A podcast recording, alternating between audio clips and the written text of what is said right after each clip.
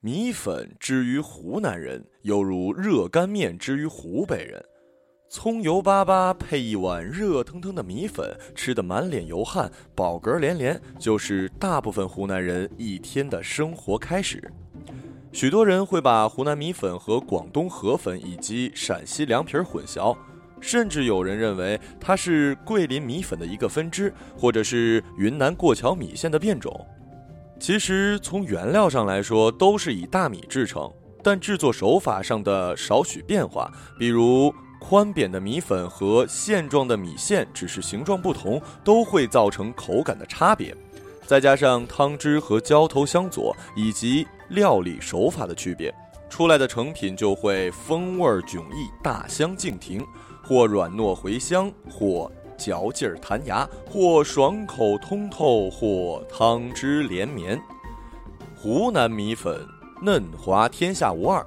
长沙人说吃饭不叫吃饭，叫。假饭，念作恰饭，有种鸭子叼食的奇特萌感。但说到吃米粉时，则说嗦粉。虽然听上去有些违法犯罪的嫌疑，但正是因为湖南米粉无比嫩滑，嘬起嘴来便可将整碗连汤带粉吸溜得干干净净，所以与梭罗一样，算是非常形象生动的词汇。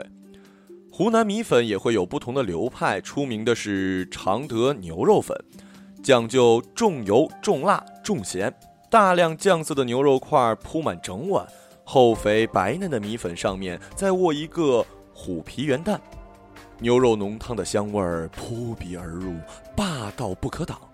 由于知名度高，许多人说牛肉米粉是湖南最好吃的米粉。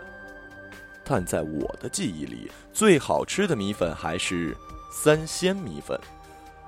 我在读小学的时候住在乡下奶奶家，对面是一家没有招牌的米粉店。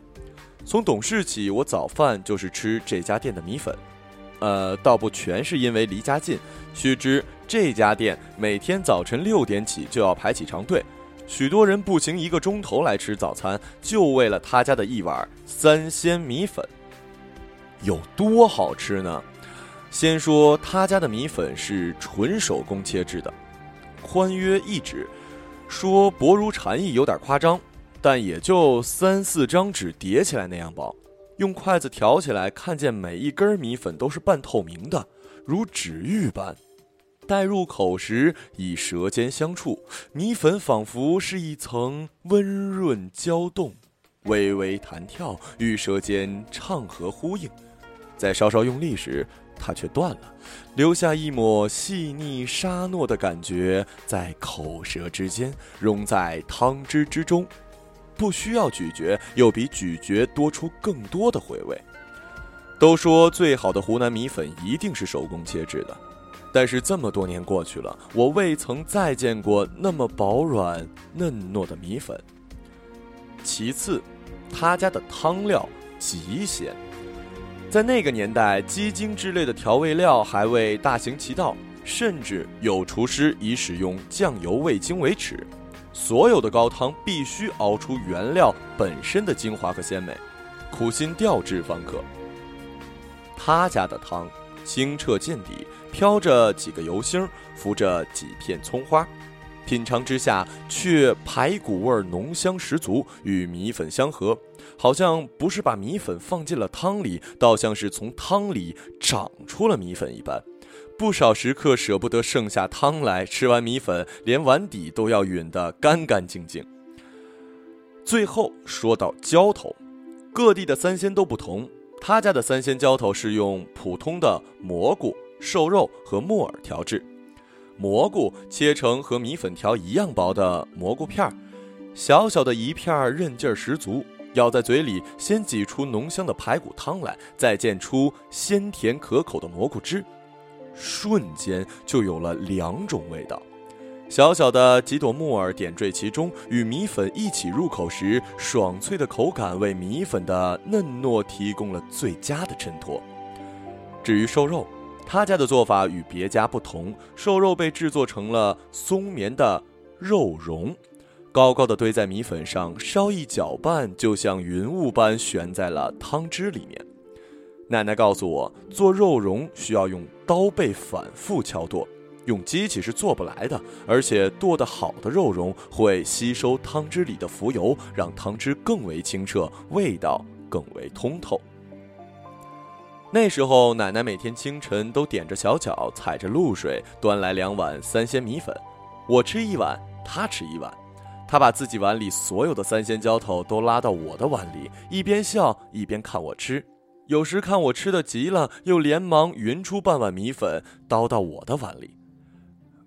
乖孙儿，我再给你一碗，你要吃两碗。奶奶说：“我只吃得下一碗。”我说。后来知道这家不挂牌的米粉店，老板之前在北京给首长做菜，是湖南最好的特级厨师之一。后来好像因为什么事件受牵连。在我出生之前就搬到了这里，开了这家米粉店，每天只做三鲜米粉，一做就是二十年。同样的手工米粉，同样的汤头，同样的浇头，也不大和邻居来往。难怪是这么厉害的厨师才能做出这么好吃的米粉。九八年左右，我读着初中，学校旁边是一家巨大的工厂，我每天上学要从工厂里穿过。路边是锈迹斑斑的浅绿色锅炉，青岛的钢行架和像山一样高的煤粉堆。清晨的阳光从它们之间的缝隙挤出来，艰难地洒在路上。直走到厂里的工人宿舍楼，才显得敞亮一些。楼底下就有工人家属支了米粉摊儿，给来往中学生做早点。米粉摊儿很常见，因为湖南米粉就是这么简单的食材，只需用竹罩里捞起一居米粉。呃，乡人土话，一人的分量就是一居，稍微放在水锅里烫一烫，用北方的说法是在锅里汆一汆，再捞起来就可以盛入汤碗了。从老板娘端起汤碗到放到我桌上，走这几步路的时间，米粉就会被汤浸润，完成它的入味。老板娘是个下岗女工，她说她儿子比我大两个年级，和我一个学校，并且成绩不错。他考了大学，参加了工作，就可以为家里减轻负担了。老板娘说：“长身体的时候再多吃一份。”老板娘总是用罩里再烫一局米粉放到我碗里，免费的。你要好好学习的，别让家里爹娘操心。老板娘还经常一边炒码一边回头看着我说话。呃，炒码是湖南米粉的一种特殊浇头，简单来说就是把调制好的浇头炒热。然后淋在米粉上，滚油带着热辣浇头的浓郁香味儿融入汤汁当中，会让一碗平静的米粉拥有沸腾般的激烈。老板娘拿手的是三鲜炒码米粉，猪肝片被她用滚油炸过一道，外皮酥脆之后，再和上青椒丝、鲜豆皮、鲜笋丝一起炒，炒得鲜香四溢，锅里噼里啪啦作响时，它再起锅。哗啦一下，全都倒在刚刚盛入汤碗的米粉上，酱色的热油脂在白嫩的米粉上缓缓淌过，流进汤里，上面再被盖上一个焦黄煎蛋。快吃快吃，过一会儿米粉烫烂了就不好吃了。他赶紧把米粉端上桌，然后擦擦汗，准备下一碗米粉。其实老板娘用的米粉是机制米粉，口感一般，汤头也普通。但炒码惊艳，所以生意一直不错，手里也攒了点小钱。后来她老公下岗之后，两人合计了一下，就把米粉摊撤了，在学校门口开了一个小小的渔具店。中学门口附近的渔具店生意自然不会太好。我每次路过时，不是看到老板在打瞌睡，就是看到老板娘在打瞌睡，或者两人一起打瞌睡，手里捏着苍蝇拍儿。我路过时，看见他们几乎都是在打瞌睡。直到一天，一个高中男生被两个保安架着出来。那个高中生是学校里有名的混混，他表情痛苦，闭着眼睛，像是晕厥了过去，两条腿垂在地面上拖着，裤子被血液浸透，草绿色的校裤变成了墨绿色。保安一左一右，吃力地抬着他的胳膊往校门外走。他的两条血腿在水泥地面上拖出了长长的血迹。我从来没想过一个人会流那么多血。我看到长长的血迹后面是老板娘在嚎啕大哭的追赶，老板忙着拉上渔具店的卷帘门。后来那个渔具店就再没开过门，老板娘在原来的地方又支起了米粉摊儿，继续卖炒码三鲜米粉，仍然很好吃。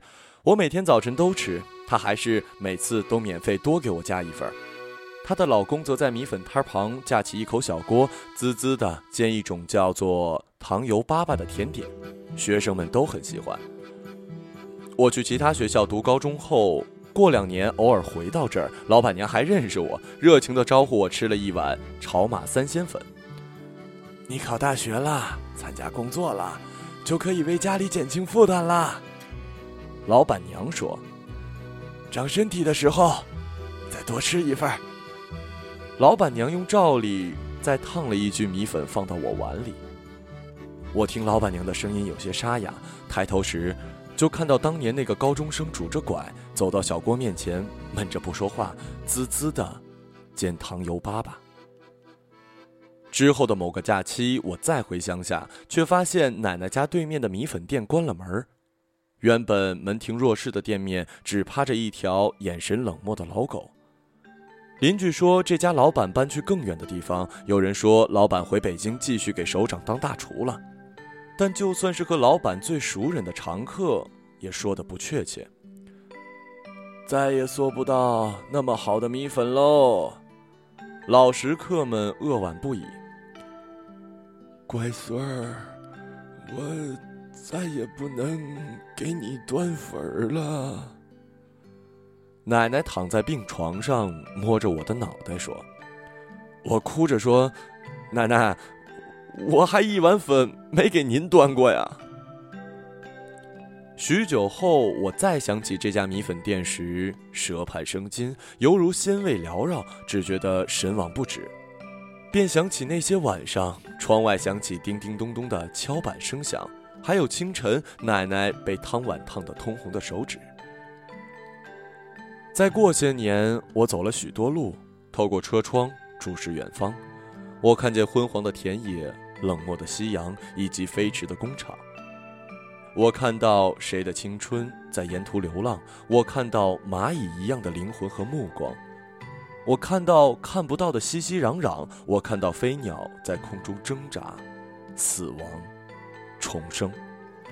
我看到许多人和我一样或不一样。我看到银色的时间在流淌。我在路上，学会了遗忘。只是有些东西你永远忘不掉，像一碗三鲜米粉，或者某个老味道、某个老旋律、某个眉目依稀相识的老面孔、某个被风拂过的瞬间、某个喘不上气的心跳。你总是在向前走。记忆在原地驻足停留，你回头招手时，他轻轻微笑，却永远不会再靠近你。